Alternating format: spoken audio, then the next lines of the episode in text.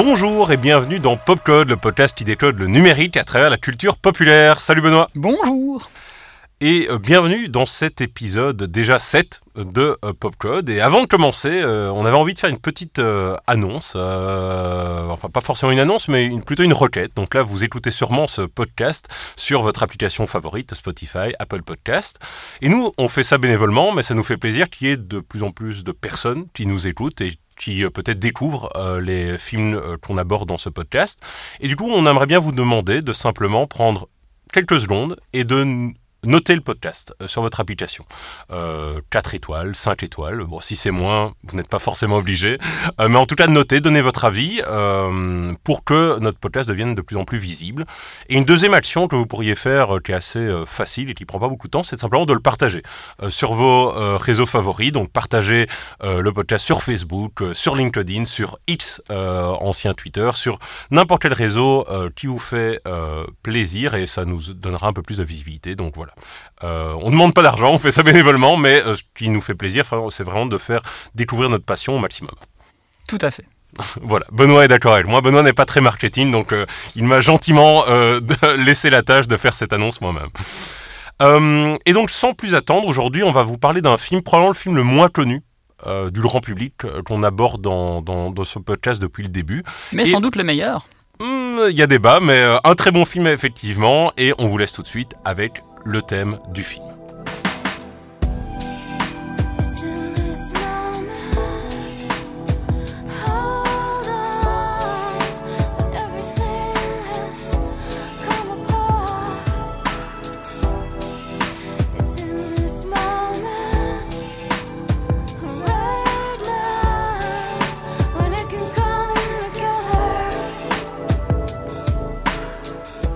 Et donc là, vous avez pu écouter en fait une chanson euh, par Laurie Carson et Graham Revel euh, qui s'appelle Fall in the Light, qui est en fait la euh, chanson du générique de fin du film qu'on aborde aujourd'hui, qui est donc le film Strange Days.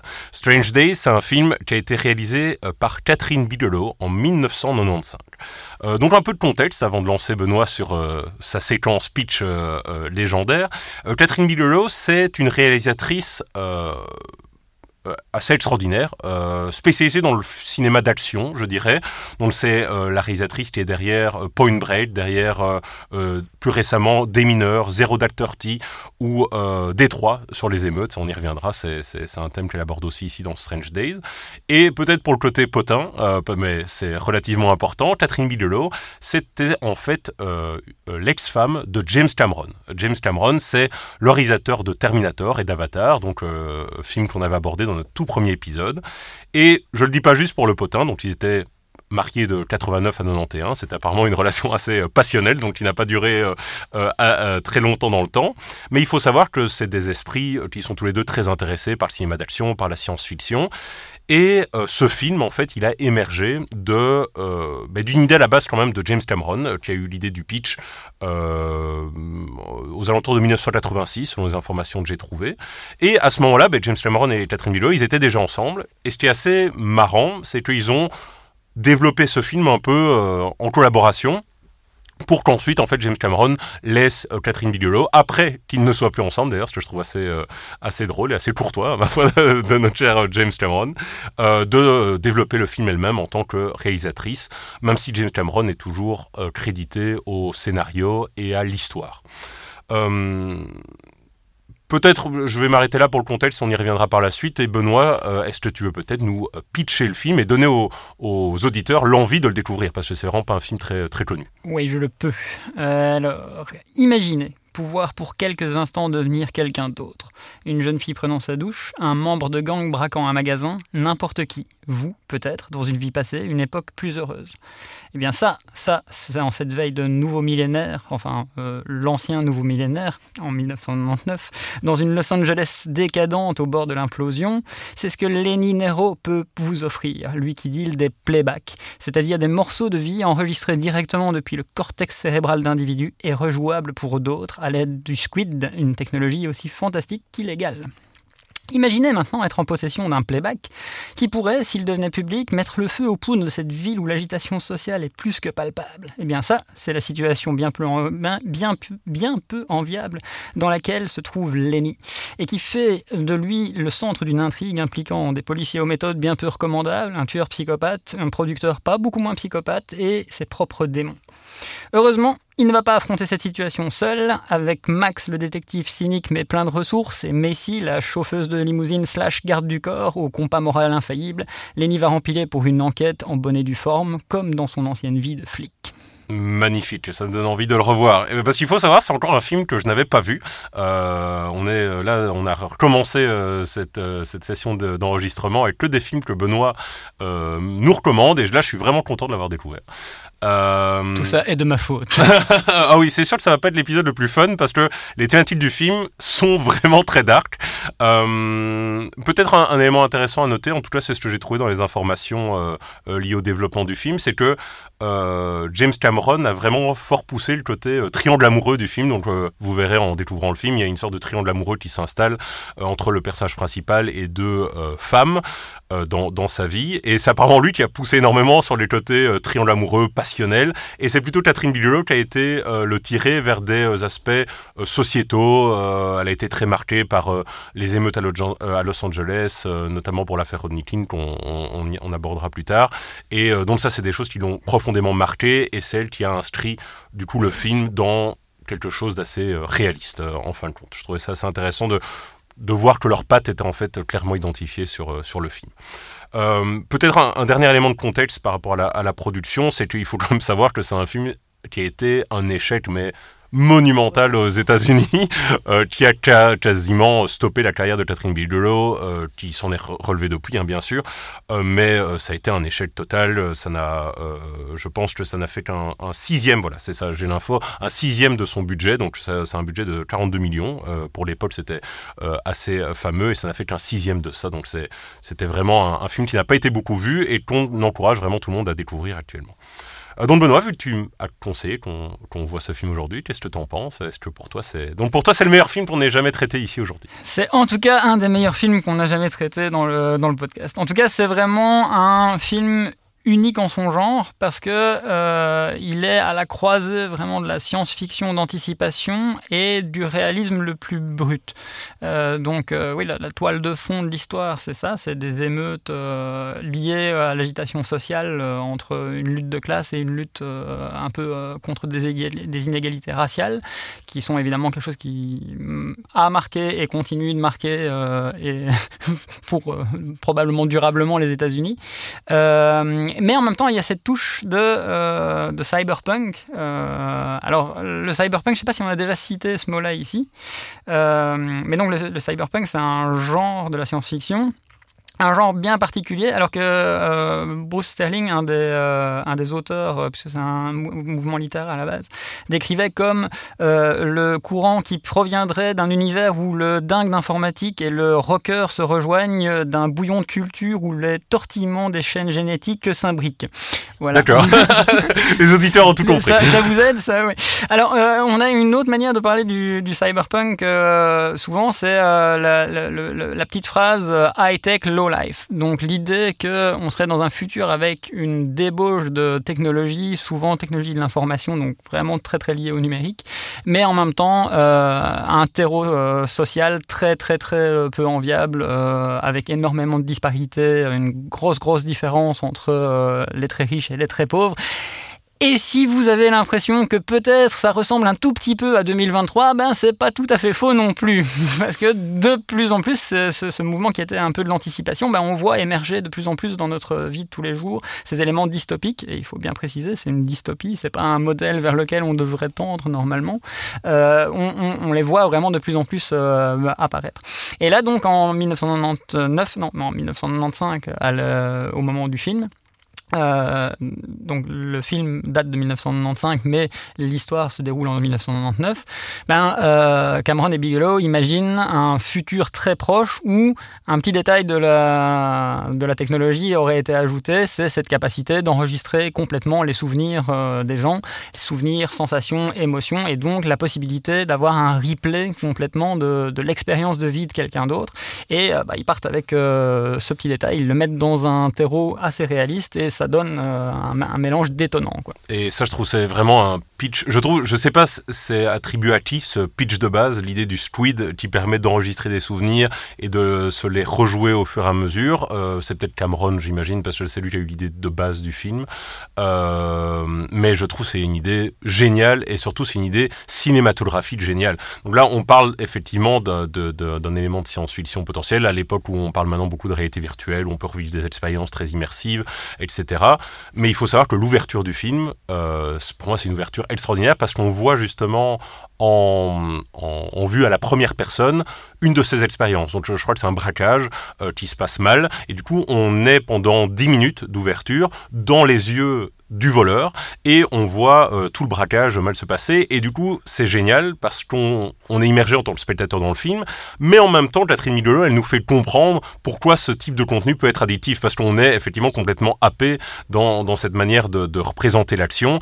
Il faut savoir que pour l'époque c'était aussi une prouesse euh, technique en fait parce qu'il n'y avait pas encore de GoPro en 1995 euh, donc ils ont dû construire eux-mêmes une caméra qu'ils ont mis sur la tête des acteurs pour capter cette information là et donc à la fois c'est un récit d'anticipation, mais ils ont aussi dû faire des prouesses technologiques derrière la caméra pour pouvoir euh, montrer ça euh, à l'écran. Je trouve ça assez euh, frappant. Ouais, c'est d'ailleurs, c'est aussi la marque d'un film où il y a la patte de Cameron. Hein. c'est dire, tiens, on va repousser les limites de la technologie pour parler de technologie. C'est toujours un, peu son, son rapport. on l'a vu avec Avatar et avec Terminator. Exactement. Et là, donc, ouais, il y a eu un an, un an de développement, rien que pour arriver à avoir ces caméras qui faisaient quand même 4 kilos à la fin. C'est pas une GoPro. ouais, ça, c'est pas une GoPro. pour arriver à avoir ces, ces séquences en à la première personne. Et euh, en parlant de séquences à la première personne, souvent dans euh, les tops de films, on parle souvent des plans séquences qui sont euh, impressionnants. Mais là, en fait, c'est un film qui commence avec un plan séquence qui est extrêmement impressionnant. Et, et voilà, quoi. C'est vraiment très dommage que ce film ne soit pas resté un peu plus. Non, non, on va le dire dix mille fois, mais on vous encourage vraiment à le voir. même si c'est un film qui n'est pas à mettre sous tous les regards. Ne le regardez pas en famille, je ne le suggérerais pas si vos enfants sont, en bas âge. Euh, parce qu'effectivement, ce que Benoît évoquait, on va revenir peut-être un peu au côté analyse et à l'aspect euh, cyberpunk. Euh, J'aime vraiment beaucoup cet aspect, enfin cette définition simple que tu as donnée, low life, high tech. Je, je trouve ça résume vraiment bien le film. Et donc le cyberpunk, c'est un mouvement qui datait plutôt en littérature des années 60-70 et il faut savoir que euh, Strange Days, c'est une des premières tentatives en fait de montrer un univers euh, cyberpunk complet euh, à l'échelle d'une ville dans un film. Les, moyens technologiques à l'époque ne permettaient pas de faire quelque chose de très réaliste. Et là, avec un budget qui était important, mais pas non plus démentiel, Catherine Bigelow, elle nous plonge dans un Los Angeles qui juste, qui est juste quelques années effectivement dans, le futur, mais qui montre vraiment une réalité cyberpunk que ben, les fans de cyberpunk de littérature ne pouvaient qu'espérer euh, euh, toutes ces années avant. Et effectivement, maintenant, ce qui est frappant de voir, c'est que quand on voit ce futur euh, imaginé en 1995 pour 99, là on est en 2023 et on se dit, bah en fait, on n'est pas tant loin de ça en termes de, de futur imaginé actuellement. C'est ça. Et en plus, euh, parce qu'au au niveau de l'imaginaire cyberpunk, l'esthétique cyberpunk, ça, c'était déjà un peu balisé, notamment avec Blade Runner. Euh, et, là, on va pas vers un film qui est esthétisant, mais on va plutôt vers un film qui a réussi à capter l'essence, en fait, de cette, euh, le, côté sombre socialement de, la situation, ce côté au bord du gouffre, où on sent bien que les inégalités, les inégalités sont sur le point de mener à une guerre frontale, une guérilla urbaine. on voit d'ailleurs à, tout moment, en fait, chaque, chaque fois qu'il y a des plans euh, qui se déroulent dans la ville, on voit des gens en train de courir, euh, se faire choper par les flics, euh, on voit des gens se faire agresser constamment, et, nos, personnages traversent ça avec un côté tout à fait désabusé, parce que c'est leur quotidien, la violence complètement rampante dans, dans, la ville. Et, et, oui, à travers ça, donc du coup, l'introduction du Squid, c'est aussi l'introduction d'une échappatoire. Alors normalement, dans Cyberpunk, il y a plusieurs piliers hein, dans hein, qui, qui, font une œuvre cyberpunk, il y a souvent les aspects modification du corps, donc tout ce qui est prosthétique, transhumanisme. Il y a souvent un côté réalité virtuelle alors souvent réalité virtuelle, plus au sens euh, de, la matrice ou quelque chose comme ça. Euh, et dans pas mal d'œuvres, euh, et ça remonte déjà pas mal loin, je pense qu'on peut tracer ça dans les romans de Philippe Cadic, cette idée que tiens en fait à un moment on pourra enregistrer nos, nos, souvenirs et nos expériences et, et les réutiliser. et donc là on focalise sur cet aspect-là et c'est pas tout à fait anodin, je pense, parce que euh, il y a vraiment cet aspect euh, échappatoire. Euh, alors pour, on va, évidemment commencer à spoiler. Donc vous avez, vous pouvez essayer d'aller voir le film. Alors je dis bien essayer parce qu'il n'est pas très facile à trouver légalement. donc il faut vraiment vraiment chercher pour pour l'avoir. Vous avez peut-être une vieille VHS ou un DVD qui traîne chez vous. accrochez accrochez-vous à ça. et donc je disais oui le, le, fameux euh, Lenny. Euh, alors, il faut que je revienne en arrière. Euh, le cyberpunk, c'est aussi un petit peu lié et euh, pas mal connexe avec le film noir. Généralement, il y a toujours euh, des personnages qui sont un peu comme ça dans la dépravation. souvent, un personnage d'ancien flic alcoolique. Bah, là, on est pile poil dans le, stéréotype. Lui, c'est un ancien flic alcoolique. alors, généralement, il pleure une personne morte. Là, c'est différent. Il pleure une personne qui l'a largué. Mais voilà, lui, il vit pas vraiment dans le présent. Il vit dans le passé à cause de ce squid, justement où il a suffisamment d'enregistrements de sa vie passée avec, euh, avec son ex. Et donc il est vraiment ramené à ça, mais c'est à la fois son échappatoire par rapport à la vie euh, qui n'est pas tellement euh, souhaitable et ben, aussi une forme d'addiction qui se génère parce qu'il il devient dépendant de ses souvenirs finalement. Tout à fait. Ça, ça montre vraiment le côté euh, ben, low life euh, via une technologie euh, numérique qu'on abordait un peu plus tôt. Un, élément, quand tu as mentionné une société au bord du gouffre, en fait, ça m'a fait aussi rire. C'est peut-être plus un détail, mais je, pense, je crois qu'à l'époque, il n'y avait pas encore toute l'angoisse sur le virus Y2K, enfin sur le bug, pardon, Y2K, qui était le fameux bug qui disait que le passage en 2000, tous les ordinateurs n'étaient pas prêts à enregistrer les dates sous ce nouveau format avec 2000 et pas avec avant 1990. Enfin, 1900. Euh, et j'avais l'impression que ça anticipait bien, euh, ça captait bien cette petite angoisse-là euh, qu'il y a pu y avoir dans quelques, dans quelques milieux à l'approche de, de l'an 2000. Mais la vraie angoisse que le film, que le, film aborde, et c'est vrai qu'on tourne un peu autour du pot depuis tantôt, mais c'est les violences policières, et de manière très euh, très frontale en fin de compte. Euh, donc comme je, quand je disais que c'était graphique, on voit vraiment des scènes.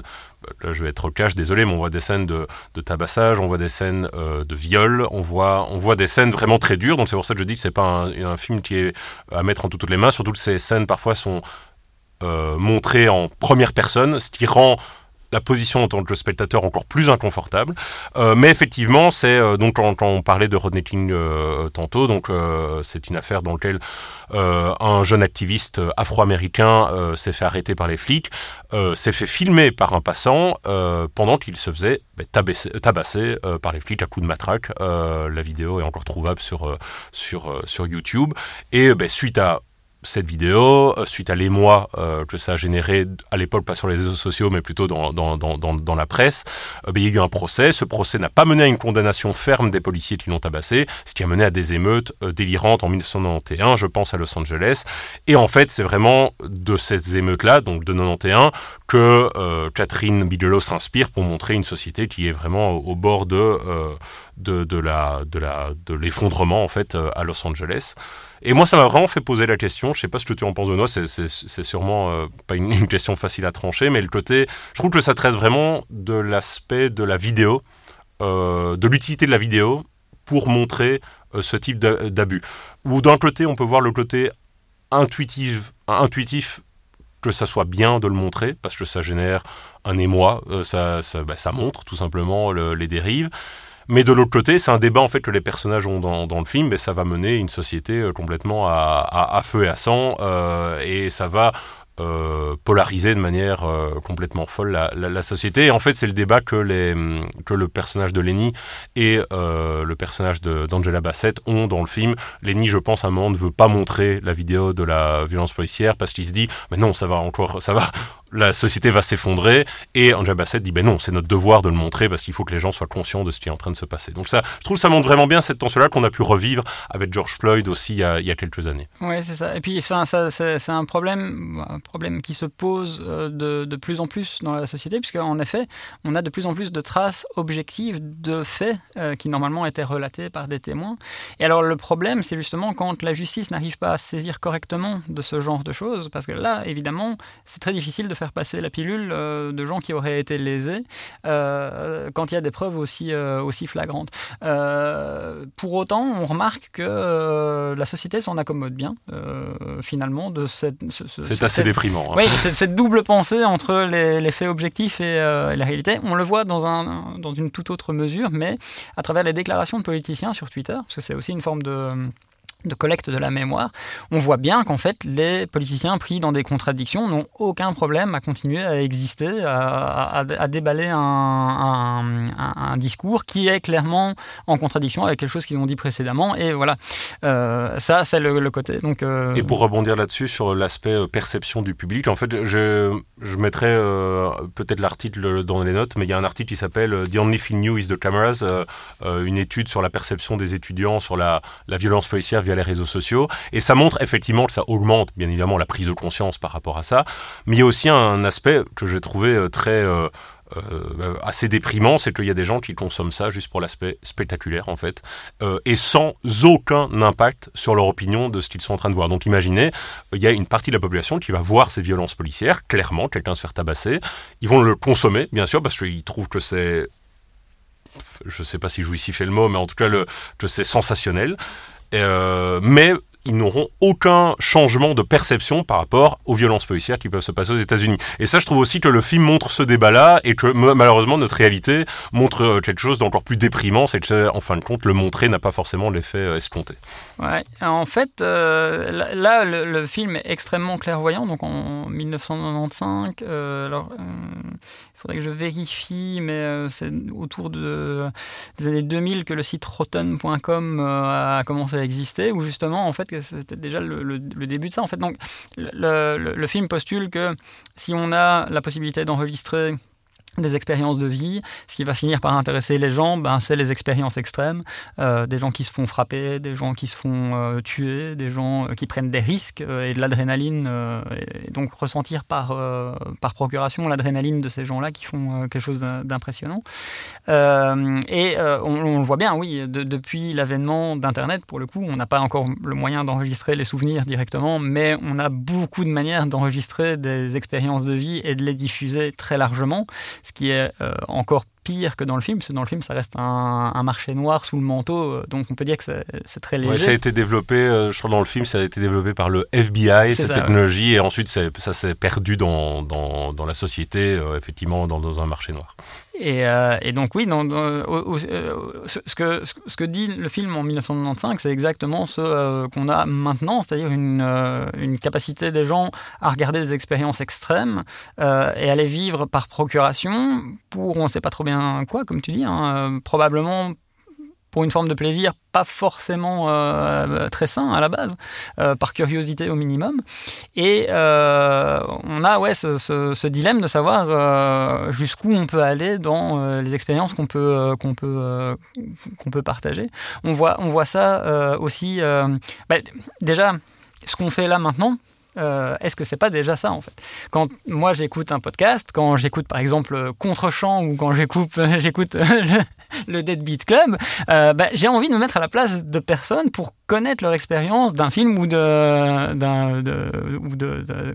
œuvre musicale. Euh, donc quelque part en fait c'est un peu ce qu'on fait. On essaye de se mettre dans la peau de quelqu'un d'autre. On essaye d'approcher de l'expérience de, de quelqu'un d'autre.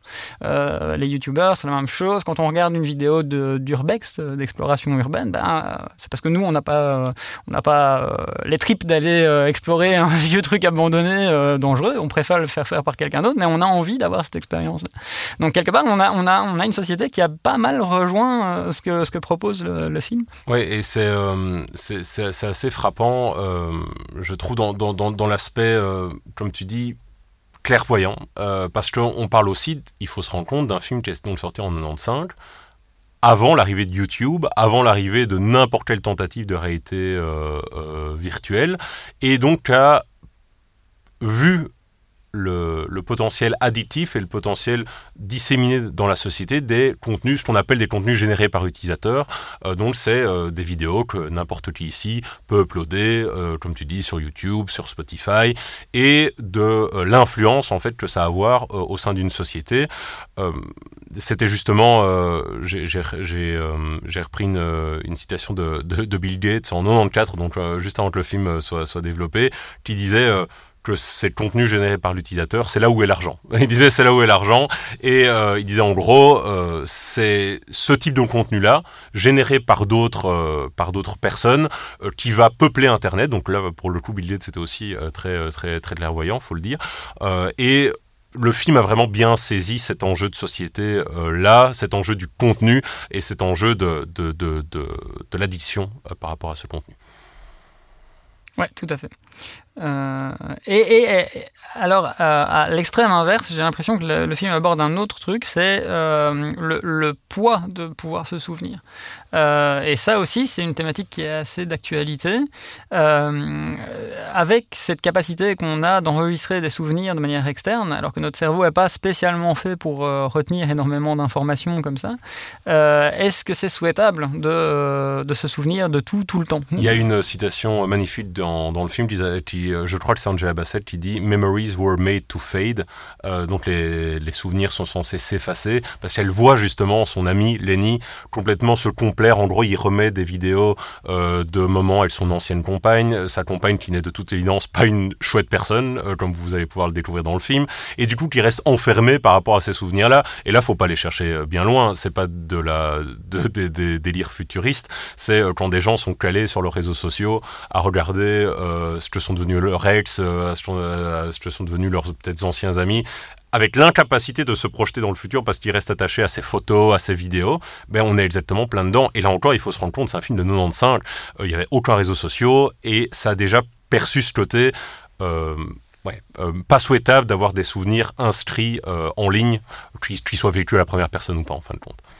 Ouais, c'est ça. Et, euh, et, là aussi, c'était très bien vu parce que euh, on a de, plus en plus de, preuves scientifiques, hein, donc au niveau neurologique, que euh, une, trop grosse mémoire, c'est des problèmes de santé mentale en, en, devenir. Quoi. Donc vraiment, notre cerveau est fait pour perdre de l'information et, ne, pas avoir accès à, des souvenirs aussi précis. Alors on remarque aussi que euh, ça aussi, ça a été étudié par des, scientifiques. Euh, en fait, les gens euh, ont tendance à utiliser les moyens qu'ils ont à leur disposition à l'heure actuelle, donc aussi bien évidemment leur smartphone pour, prendre des photos, mais aussi l'aspect trier les, photos, arriver à les, à, les, à les archiver et à en faire une espèce de bibliothèque cohérente. ben en fait, c'est un mécanisme qui qui, leur permet d'avoir un espèce d'assistant. Parce qu'en fait, il y a quand même cette peur de perdre de l'information. Euh, et en réalité, ça aussi, hein, c'est quelque chose de, millénaire. On a toujours voulu garder des souvenirs. Euh, pour les plus vieux d'entre nous, ben, on avait les albums photos qu'on regardait de temps en temps. Qu'est-ce que c'est que ça? Les albums photos. et, et, là, à l'heure actuelle, ben oui, on a juste euh, démultiplié la capacité de, de stocker de l'information. Alors, anecdote personnel, par exemple, tu vois, j'ai deux filles, ben, leur, euh, leur vie, elle est complètement documentée. J'ai déjà des milliers de photos qui les prennent sous tous les angles.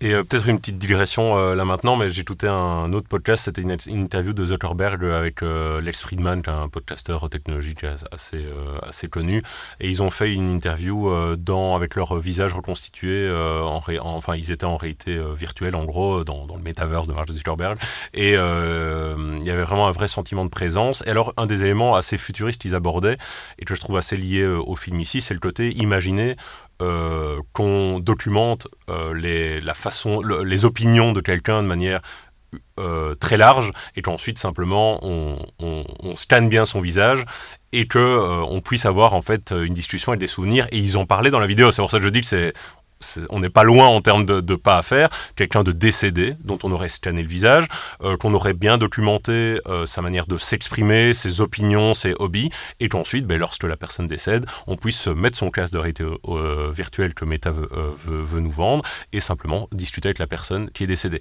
Honnêtement, ça, c'est encore maintenant de la science-fiction, mais avec les modèles de langage, avec ce type de, technologie de scan, peut-être à l'horizon de quelques années, c'est quelque chose qui peut être envisageable. Et là encore, film de 95, et ça, déjà, ça, ça, va jusque-là en termes de, prévoyance. Ouais, ouais, ouais. Donc, euh, vraiment un film qui gagne, qui gagne à être vu, qui, devrait être euh, plus, euh, plus culte qu'il ne l'est. Oui, tout à fait. Et surtout, ça montre aussi, euh, le, dernière petite dérive que ça montre niveau contenu, euh, ça montre aussi l'arrivée de contenu extrême sur, euh, sur, euh, sur les réseaux sociaux. Donc, bien évidemment, quand des gens cherchent des expériences, comme nous, quand on cherche des expériences, là aussi, exemple personnel, quand on commence à regarder des films, on va regarder des films assez consensuels, ensuite on va regarder peut-être des films d'horreur, des films de plus en plus extrêmes. et c'est le même, le film montre aussi ce côté expérience où il y a des expériences, ça va commencer par quelqu'un, effectivement, qui peut peut-être faire de l'exploration urbaine jusqu'à des braquages, et ensuite, et ça on le voit dans, la, dans, la, dans, dans, le film, mais des, ce qu'on appelle des snuff movies, donc euh, des films où des gens euh, meurent vraiment, euh, on voit que dans le film, il y a toute une économie parallèle par rapport à ça. Et malheureusement, dans notre société, lorsqu'on regarde sur des réseaux sociaux, euh, même YouTube, hein, des influenceurs comme Logan Paul, par exemple, c'est des gens euh, qui ont eu des millions et des millions d'abonnés. Pourquoi? Pas parce qu'ils ont fait du contenu de haute qualité en termes d'information, mais parce que le type, il a été filmé. Si je me souviens bien, je crois que c'était des cadavres, enfin, un, type pendu, je pense, dans, dans la forêt, des trucs liés, très, presque pornographiques. Enfin, et c'est ça qui a fait augmenter son nombre d'abonnés. Et donc les gens sont aussi en quête de ce contenu de plus en plus extrême. Et là encore, le film montre euh, bien ça. Tu parles de pornographie et euh, bah, cette, idée, euh, si, le, premier terme qui vient en tête quand on parle des séquences en vue subjective, c'est les séquences POV, point of view. Et en fait, ça, c'est devenu carrément une catégorie pornographique. Quoi. Donc euh, ça aussi, les, images qu'on voit dans le film en 95, c'est des images qu'on peut retrouver sur Pornhub aujourd'hui. C'est vraiment, vraiment, euh, pour, euh, je sais pas si tu veux ajouter un autre élément d'analyse particulièrement, mais je crois qu'on a déjà fait le tour globalement de la question. Mais c'est un film ultra en avance sur son temps. Et surtout, on l'a peut-être pas assez insisté, c'est un film agréable à regarder, euh, dans, dans le sens où euh, c'est bien, c'est ultra bien joué, c'est filmé, donc Catherine Bigelow, qui est une réalisatrice d'action euh, qu'on adore, on est très content d'ailleurs aujourd'hui de traiter pour la première fois d'un film d'une réalisatrice qui est, qui en maîtrise de ses moyens complets, c'est peut-être même son meilleur film, je dirais, donc c'est un film qui se regarde pas avec plaisir parce que c'est des thématiques dures, il y a des scènes dures, mais c'est un grand film, en plus d'être un film qu'on peut analyser avec plaisir. Oui, c'est ça, mais c'est vrai, en fait, c'est un film qui est plaisant parce que justement, en fait, déjà, les, bah, on n'a pas parlé du casting, mais c'est. Euh, c'est incroyable. Oui, c'est Ralph Fiennes qui joue le personnage principal, donc Voldemort euh, pour les plus jeunes. Angela Bassett. Euh, le meilleur personnage du film pour moi, donc cette, cette, cette, conductrice flic, qui est quasi l'héroïne. Enfin, non, c'est la seule qui se conduit comme une héroïne. Exactement. on a Donofrio, on a. Enfin, c'est. Il y, a, y, y, a pléthore d'acteurs, tous plus talentueux les uns que les autres. Les personnages sont bien écrits, ils sont, ils sont plaisant, bien qu'ils soient tous un petit peu euh, ben, chelous euh, et, pas très euh, pas très fréquentables, à part le personnage d'Angela Bassett. et puis oui, il y a des, petits traits d'humour comme ça qui, qui, qui, permettent de faire retomber la pression. Oui, parce que le film dure quand même 2h20, 2h30, donc c'est beaucoup à encaisser, hein, ça c'est sûr. Mais c'est rythmé, c'est un très bon film d'action, un meilleur film d'action que ceux que réalise James Cameron. Ah, je, je, ne prendrai pas la part que Benoît vient de me tendre parce que nous, il, sait que, je suis assez euh, strict sur le timing. Mais par contre, euh, pour en savoir plus sur le film, ce que je peux vous conseiller de faire, je le mettrai dans les notes euh, de l'émission, c'est écouter une interview de Catherine Bigelow sur le film euh, qui est présente sur YouTube, qui est assez intéressante. C'est 10 minutes, hein, mais ça donne pas mal de contexte, c'est pas mal. Je mettrai la référence de l'article dont, dont, je parlais sur la perception des, des, caméras. et donc, comme j'ai dit au début, hein, si vous savez mettre une petite note au podcast, si vous savez le partager autour de vous, ben, ça nous fait plaisir parce que là, en l'occurrence, on a parlé d'un film pas connu et nous, ce qui nous fait plaisir, c'est quand il y a des gens qui découvrent ces films-là et si on peut contribuer humblement à les faire connaître, ben, on est ravis. Prochaine fois, on n'a pas encore le film, on n'a pas encore décidé, mais on a décidé sur une chose, c'est qu'on va parler d'un film plus grand public parce que là, on est allé très loin dans le film assez obscur, donc on va parler d'un film grand public et on, on, espère que ça vous plaira aussi. Donc merci beaucoup Benoît pour cette belle émission. Eh bien merci également et bonne journée ou soirée à nos auditeurs. Au revoir à tous, à la prochaine.